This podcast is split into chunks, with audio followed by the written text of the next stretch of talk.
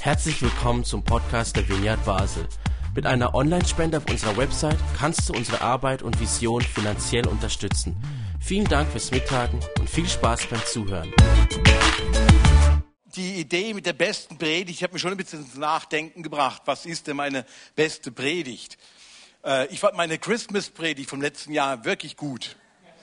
Aber ich dachte, passt das wirklich jetzt im Sommer? Wollt ihr das wirklich hören, was über Jesus, Kindlein und so weiter? Und auch die an Ostern fand ich wirklich geil, aber äh, das hilft euch auch nicht wirklich weiter, habe ich gedacht. Und dann habe ich eine rausgesucht, ähm, wovon ich ehrlich gesagt ähm, sehr überzeugt bin. Deswegen habe ich sie mal gepredigt. Aber sehr überzeugt bin, dass sie extrem wichtig ist für, für mein Leben, für uns als Kirchen, für dich als einzelne Person. Wirklich eine, eine Botschaft, wo ich glaube, die, die muss irgendwo in unseren Kopf, in unser Herz hinein. Und ich hoffe, ich hoffe wirklich, äh, dass ihr sie einigermaßen gut findet. Ihr müsst sie ja nicht als die beste sehen, aber ich hoffe es auf jeden Fall. Henry Naun. Ich steige gerade ein. Henry Naun war ein holländischer Priester und Pädagoge. Sehe gleich ein Bild von einem guten Mann. Und äh, der gute Henry Naun, der verkehrte in sehr, sage ich mal, angesehenen Kreisen, Universitätskreisen, Harvard, Yale, Notre Dame, war berühmt, sehr gern gesehener Gastredner, sehr intelligent, weit gereist. Aber irgendwann kam er zum Schluss, dass sein Umfeld, und mit Umfeld hat er so definiert, was ihn rein persönlich so betraf. Die Menschen, mit denen er Kollegen zusammen war, da und dort sich traf, ähm, nicht den von Gott beabsichtigten Menschen aus ihm machten und dachte, das sollte ich doch an sich werden. Und so hat er sich entschieden, die letzten Lebensjahre, etliche Lebensjahre, komplett zu wechseln. Ein ganz anderes Umfeld. Und er hat sich hauptsächlich um körperlich und geistig behinderte Menschen in einer kleinen Einrichtung mit dem Namen Arche gekümmert. In dieser Arche hat er sich bald mal befreundet mit einem jungen Mann namens Trevor. Die beiden wurden enge Freunde. Trevor, geistig und emotional, hatte er Probleme. Und einmal musste Trevor ins Spital. Es wurde ein Termin vereinbart für diesen Spitalaufenthalt und er wurde eingeliefert. Und Henry wollte ihn dort besuchen. Machte sich auf den Weg, um ihn dort äh, an seinem Krankenbett zu besuchen. Als die Leiter davon erfuhren, dass der berühmte Henry Nauen in ihr Spital kommt, war große Aufregung. Sie ließen schon im Vorfeld nachfragen, lieber Herr Naun, wäre es vielleicht denkbar, dass neben dem Besuch, den Sie abstatten, auch Zeit mit uns verbringen würden, uns, den Doktoren, den Kaplanen, den Bischöfen und so weiter. Zeit wenigstens für ein Mittagessen, einfach nur mit uns zusammen zu sein. Und äh, Henry Naun erklärte sich dazu bereit. Und dann kam der Tag, wo Henry in dieses Spital fuhr. Er kam dort an und es wartete schon ein üppiges Mittagessen im sogenannten goldenen Zimmer. Goldenes Zimmer in diesem Spital auf ihn. Er wurde hineingeführt, alle Leute waren da, große Aufregung. Henry Naun ist da. Henry Naun ging in diese Saal, grüßte Menschen und stellte bald einmal die Frage, wo ist Trevor? Weil Trevor war nicht da. Er frug mehrmals nach, wo ist Trevor? Und dann wurde ihm mitgeteilt, ja, Trevor kann nicht an diesem Mittagessen teilnehmen. Ja, warum? Das war der Grund von meinem Besuch, warum ich überhaupt ins Spital gekommen bin. Ich bin hier, weil ich Trevor besuchen wollte und jetzt ist Trevor nicht hier. Warum kann Trevor nicht daran teilnehmen? Und dann wurde ihm gesagt, dass Patienten, Patienten dürfen nicht mit der Ärzteschaft, mit dem Kollegium, Kaplanen gemeinsam Mittagessen. Es war noch nie, es war überhaupt noch nie ein Patient in diesem goldenen Zimmer. Henry Naum war nicht einverstanden. Er war wegen Trevor da. Es ging hin und her und kreuz und quer und ähm, letztendlich durfte Trevor an dem Mittagessen teilnehmen. Und so saß man zusammen. Möglichst nah natürlich irgendwo um Henry Nauen. Möglichst in seiner Nähe, möglichst irgendwo Tag genau mal Handschütteln und wenigstens einen Hauch von seiner Aura mitzubekommen, wenigstens mal seinen Namen genannt zu haben. The Who of, of Who war in diesem Raum versammelt. Und ich habe mit dem Henry Nauen zu Mittag gegessen und gesprochen. Trevor, so wird berichtet, saß in dem ganzen Essen still neben Henry Nauen, direkt neben ihm, aß sein Essen, freute sich, einfach neben seinem Freund Henry zu sitzen. Irgendwann während den Gesprächen über alles Mögliche, stand auf einmal Trevor auf. Großer Saal, hier schick. Und auf einmal steht Trevor auf neben Henry Naun. Und er greift das Wort. Er übertönt alle.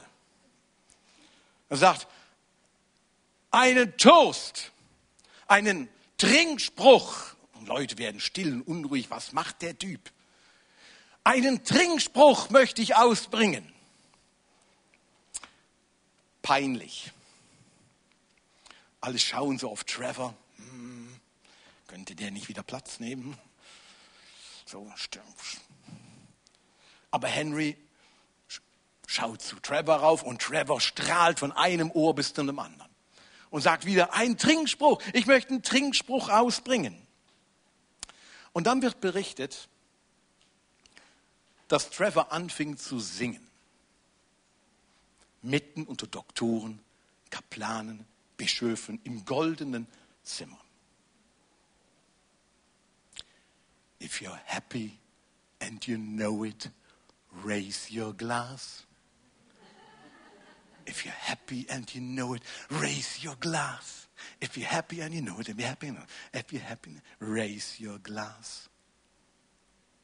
Das war Trevor. Was macht man in solchen Momenten? Menschen werden unsicher. Irgendwie, ja, ja, ist ja nett. Und Trevor steht da vorne mit seinem Glas und grinst so breit er grinsen kann. Von dem einen Ohr zu dem anderen Ohr. Und sein Gesicht zeigt jeden, wie froh und stolz er ist, dass er neben seinem Freund sitzt, Henry. And if you're happy and you know it, raise your glass. Und damit machte er dem Menschen ein Geschenk, was kein anderer in dem Raum in dem Moment wirklich zu geben vermochte. Es wird im weiter berichtet, dass die Leute anfingen mitzusingen. Zuerst ganz verhalten. Vorsichtig. Und mit der Zeit wurden alle lauter. Laut und lauter. Und zum Schluss sangen alle laut, grölten fast. Ärzte, Kaplane, Priester, alle, die einen Doktortitel irgendwo hatten und grölten, if you're happy and you know it, raise your glass. Unter der Leitung von Trevor, wo sie dirigierte, mit seinem Glas, zu Ehren von seinem Freund Henry. Niemand machte sich mehr Gedanken dazu, ob ein Patient jetzt mit den angestellten Kollegen zusammen Mittag aß. Keiner versuchte, möglichst intelligent aus der Wäsche rauszuschauen und wichtig zu erscheinen. Es gab keinen Unterschied mehr. Kein Unterschied mehr zwischen Patienten und Ärzten. Alle waren happy und sangen und lagen sich fast in den Armen. Und alle waren beschenkte Menschen. Wisst ihr, was da passiert ist? Ein Stück Reich Gottes. Reich Gottes ereignete sich, weil Trevor aufstand und alle dirigierte und sagte, if you're happy and you know it, raise your glass. Und auf einmal stand da ein Mensch, körperlich und emotionell wirklich angeschlagen. Nicht alleine lebensfähig. Aber das große Geschenk von der Würde machte sich auf einmal im ganzen Saal breit. Im Epheserbrief, wo Paulus an die kleine Gemeinde in Ephesus schreibt, ist ihm das so wichtig, dass Würde von uns Menschen wirklich hochgehalten wird. Man könnte es überschreiben, deswegen habe ich am Anfang dieses Bild gezeigt. Was glaubst du eigentlich, wer du bist? Wenn man der Frage mit nachgeht, dann sagt Paulus, weißt du was? Und er schreibt das diesen Ephesern. Was glaubt ihr eigentlich, wer ihr seid? und sagt, Leute, ihr seid heilige Menschen. Ihr seid würdige Menschen. Ihr seid Menschen, die Gott unendlich fest liebt. Und alle erheben das Glas deswegen. Und in dem Moment, wo Trevor das machte, da passiert ein Stück von diesem Außergewöhnlichen, von dem Reich Gottes. Ich möchte euch einen Text vorlesen aus Epheserbrief, aus dem ersten Kapitel, und wo es genau um das geht. Was glaubst du, wer du bist? Du bist ein würdevoller Mensch. Epheser Kapitel 1. Der Paulus schreibt, hinzu kommt, dass ich gehört habe, wie beständig euer Glaube an den Herrn Jesus ist und was für eine Liebe ihr allen entgegenbringt, die zu Gottes heiligem Volk gehören. Wegen all dem kann ich nicht anders, als Gott immer wieder für euch zu danken. Jedes Mal, wenn ich bete, denke ich auch an euch. Und ich bete darum, dass Gott, der Gott unseres Herrn Jesus Christus, der Vater, dem alle Macht und Herrlichkeit gehört, euch den Geist der Weisheit und Offenbarung gibt, damit ihr ihn besser kennenlernt. Und dann sagte er, öffne euch die Herzen, die Augen des Herzens, damit ihr erkennt, was für eine große Hoffnung euch gegeben ist, als er euch berief, was für ein reiches, wunderbares Erbe er für die bereithält, die zu seinem heiligen Volk gehören und mit was für einer überwältigenden großen Kraft er unter uns, den Glaubenden, im Werk ist. Er ist dieselbe gewaltige Stärke, mit der er am Berg war, als er Christus von den Toten auferweckte und ihm in den himmlischen Welt den Ehrenplatz an seiner rechten Seite gibt.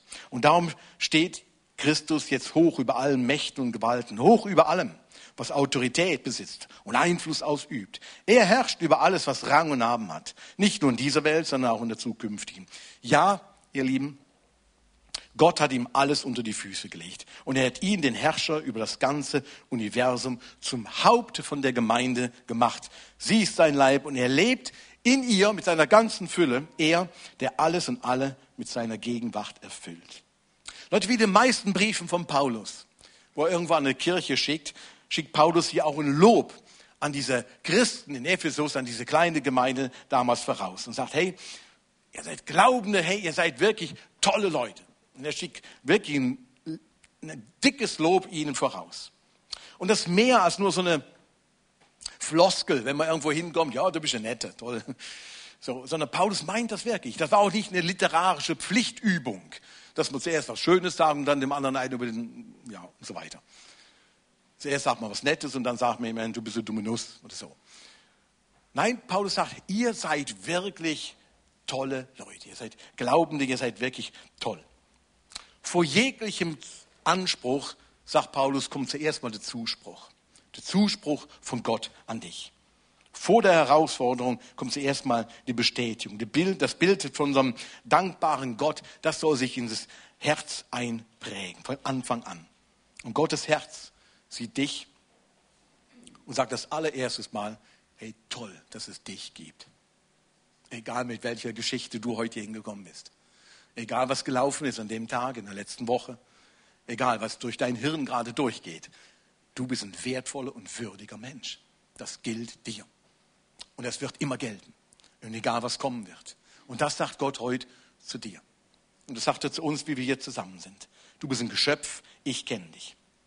Look, wenn du morgens vor einen Spiegel trittst und, und nicht genau weißt, wem begegnest du da im Spiegel, wer ist das? Und ich selbst frage ja, bin ich das und wer ist das und wie viele stehen denn da jetzt? dann steht auf Gott auf der anderen Seite und sagt schon, hey, welcome, schön dich heute Morgen hier zu sehen. Schön, du bist ein Heiliger, du bist ein würdiger Mensch, schön dich wieder zu erkennen. Paulus freut sich zuerst über die Epheser, über ihren Glauben, ihre Liebe zu allen Menschen. Und glaubt mir, Leute, die Epheser waren nicht so außergewöhnliche, nette Leute. Das waren nicht so Typen, wie man sich jetzt, oh wow, die sind wirklich so liebenswürdig. Wenn man weiter im Epheserbrief liest und andere Dinge über sie liest, dann weiß man sehr wohl, die waren Menschen wie du und ich, also ganz normale Wahnsinnige. Ja, manchmal sind wir so, besessen von so eigenartigen Ideen, tun komische Dinge. Und das waren die Leute damals auch. Die waren nicht irgendwie besonders außergewöhnliche Heilige. Und Paulus fährt dann fort, indem er für sie betet. Und er sagt dann, er, Gott, öffne euch die Herzen, die Augen des Herzens, damit ihr erkennt, was für eine Hoffnung Gott für euch gegeben hat, als er euch berief. Was für ein reiches und wunderbares Erbe er für die bereithält, die zu seinem heiligen Volk gehören. Und mit was für einer überwältigenden, großen Kraft er unter uns, den Glaubenden, am Werk ist. Er, es ist dieselbe gewaltige Stärke, mit der er am Werk war, als er Christus von den Toten auferweckte und ihm in der himmlischen Welt den Ehrenplatz an seiner rechten Seite gab. Warum betet Paulus so explizit dafür, dass wir offene Augen haben? Er öffne euch die Augen eures Herzens. Warum betet er das so explizit? Ich glaube, der Hintergrund ist wirklich der, dass wir manchmal unscharf sehen mit unseren Augen des Herzens. Vernebelt sehen. Wie bruchstückhaft nur richtig sehen. Und deswegen betet er explizit, sagt, look, Gott soll euch die Augen wirklich öffnen. Weißt, wisst ihr, manchmal stehen wir vor unserem Spiegelbild und schauen uns an und sehen dann Dinge in uns, die uns nicht gefallen. Vielleicht sehen wir auch manchmal nur in so einem zerbrochenen Spiegel uns selbst. Wir sehen Teile, die, die wir vermissen, wo wir gerne hätten, wo wir wo nicht da sind und wo wir wissen, ah, das ist mühsam in unserem Leben. Und dann kriegen wir nichts anderes wie ein verzerrtes Bild in unserem Leben. Den Reichtum, die Würde und das Schöne, das wird auf einmal nicht mehr gesehen oder nur noch zersplittert in unserem eigenen Leben gesehen. Leute, und wenn wir den Zuspruch von Paulus, und deswegen glaube ich, ist das einer meiner besten Predigten, weil ich wirklich davon überzeugt bin, wenn wir den Zuspruch von Paulus von Gott selbst nicht mehr hören, nicht mehr wirklich klar sehen, du bist ein würdiger Mensch, Du bist wirklich von Gott ein absolut geliebter Mensch. Und wie man Worship jetzt eben sagt, äh, nichts kann uns scheiden von dieser Liebe Gottes. Das ist wirklich was Außergewöhnliches. Das gilt dir. Wenn wir das vergessen oder unscharf anfangen zu sehen, es nicht mehr präsent wird, dann tendieren wir zu gewissen Eigenarten in unserem Leben. Menschen, die den Zuspruch Gottes nicht mehr hören, tendieren zum einen dazu, so zu tun, als ob sie wirklich würdig sind. Als ob sie wirklich so sind. Sie fangen auf einmal an, was zu spielen. Leute, Gott hat dich dazu geschaffen, dich selbst zu sein. Eine einzigartige Würde.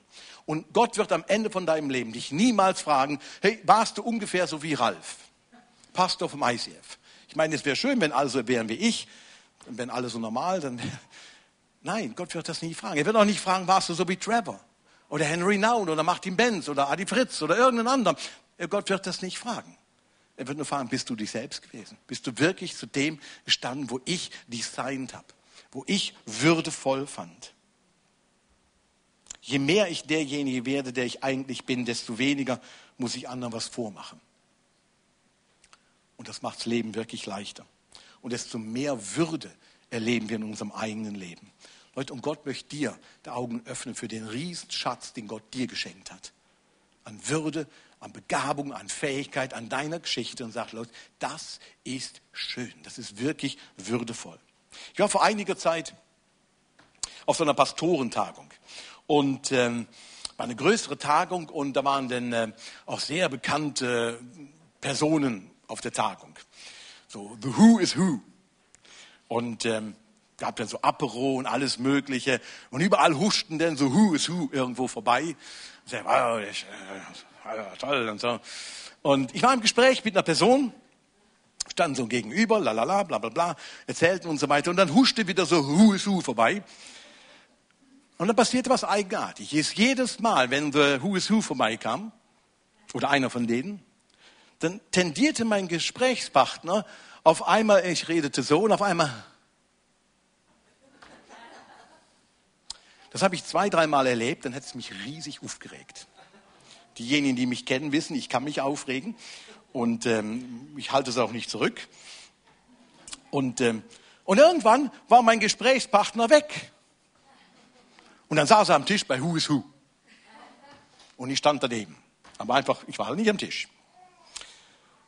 Und ich habe mich dann gefragt, Mann, was bist du im Vollpfosten? Kriegst du nicht mit, wie, wie behämmert du dich benimmst, wie hirnlos das ist? Wie anstrengend das auch ist für mich. Das hat mich einen halben Tag beschäftigt und genervt. Und irgendwann am halben Tag danach kam mir denn dieser schreckliche Gedanke, wenn der so blind ist und es nicht mitbekommt, wie er wirkt, wie steht es eigentlich mit mir? Habe ich vielleicht auch solche Eigenarten an mir, solche komischen Probleme? Bin ich manchmal vielleicht genauso blind in meinem eigenen Leben? Und ich habe diesen Vers aus Epheser wieder angefangen zu beten, Gott öffne mir meine Augen über mein Leben. Zeig mir, was für eine Würde du mir gegeben hast und damit ich zufrieden darüber sein darf. Und nicht selbst einem Wert der Who's Who hinterherlauft, sondern selbst zu mir stehe. War ein besonderes Erlebnis für mich. Menschen, die den Zuspruch von Gott nicht mehr so hören, dass sie würdevolle Menschen sind, tendieren dazu, zum Zweiten falsche Erwartungen an sich selbst zu stellen. Tendieren dazu, falsche Erwartungen an sich selbst zu stellen. Look, Leute, ich glaube, wir alle haben so ein Ich, von dem wir denken, so und so sollten wir sein. So und so sollte ein Pastor sein, so und so sollte der Ralf sein, so und so sollte der Martin sein. Wir tragen so, so, so Ansprüche an uns, mit uns umher. Und manchmal stehen diese Ansprüche sogar im Widerspruch zu unserem Ich. Der Henry Naun hat mal was sehr Interessantes dazu gesagt. Er sagt, geistliche Größe, geistliche Größe hat nicht damit zu tun, größer als andere zu sein, aber es hat alles damit zu tun, so groß zu sein, wie jeder von uns nur sein könnte. Geistliche Größe hat nichts damit zu tun, größer als andere zu sein. Aber es hat alles damit zu tun, so groß zu sein, wie jeder von uns nur sein kann. Auf diese Pastorentagung, wo ich erzählt habe, habe ich mehrere Gespräche gehabt, unter anderem auch mit einem Pastor, wo schon viele Jahre, viele Jahre Pastor ist und ähm, ein, sehr, ein sehr ehrlicher Mensch. Auch ein sehr bescheidener Mensch. Ein sehr liebenswürdiger Mensch. Und wir kamen auch so ins Gespräch und irgendwann wurde es dann auch sehr ehrlich über die Frage, ja, weißt du, weißt, an sich habe ich mir auch immer gewünscht, dass meine Kirche mal so groß wird wie das ICF Zürich. Weißt du, so zweieinhalb, dreitausend Leute, das, das wäre schon geil. He? Das wäre wirklich toll. Ich habe mir das immer so insgeheim so gewünscht, so eine Kirche äh, wie Hillsong oder weiß der Geier, irgendwo einfach was Großes, Blühendes und ich bin der Pastor davon oder auf jeden Fall einer der Pastoren davon. Aber ja, bisher sind wir, äh, sind wir noch nicht da. Und der Typ predigt nicht schlecht. Der predigt sogar besser als Leo Bigger vielleicht vom ICF Zürich. Aber seine Kirche ist immer irgendwo zwischen 50 und 100 oder 150. Er sagt, Leute, das hat mir viele Jahre auch weh gemacht, weil ich mich so verglichen habe. Ich habe einen Anspruch an mich gestellt. Und offensichtlich, sagt er dann, offensichtlich hat Gott mir nicht 100 Talente gegeben, sondern vielleicht nur 30. Und dann sagt er einen Satz dazu und sagt, und das ist gut so. Das war ein heiliger Moment mit Hus und Hus um uns drumherum.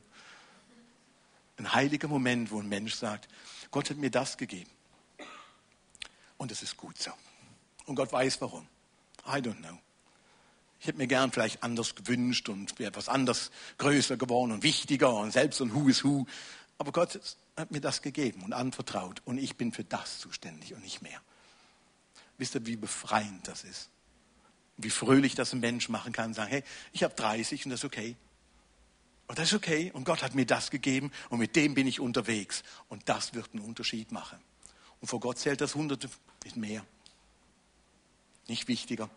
Es zählt nur das, dass ich das, was Gott mir geschenkt hat, so einsetze. Das bringt Würde ins Leben. Das bringt wirklich Würde ins Leben.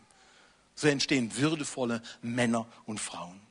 Und vielleicht noch was Letztes. Menschen, die den Zuspruch von Gott nicht hören, tendieren dazu, falsche Erwartungen von anderen auch zuzulassen. Nicht nur falsche Erwartungen an sich selbst zu stellen, sondern dass auch falsche Erwartungen, die von außen kommen, man wirklich zulässt im Leben. Und Würde geht dadurch verloren.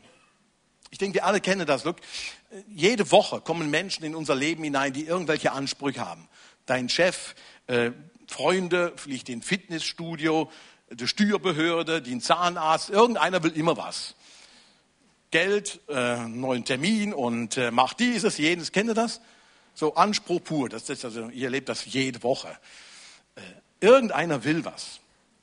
Und Paulus betet hier für dich und für mich, dass wir erkennen, dass, was, dass wir erkennen, was uns schon gegeben ist. Nicht nur, was immer noch gefordert wird, sondern was uns schon gegeben ist. Nämlich Hoffnung, ein göttliches Erbe, sagte, Kraft für den Alltag, das alles schon vorhanden.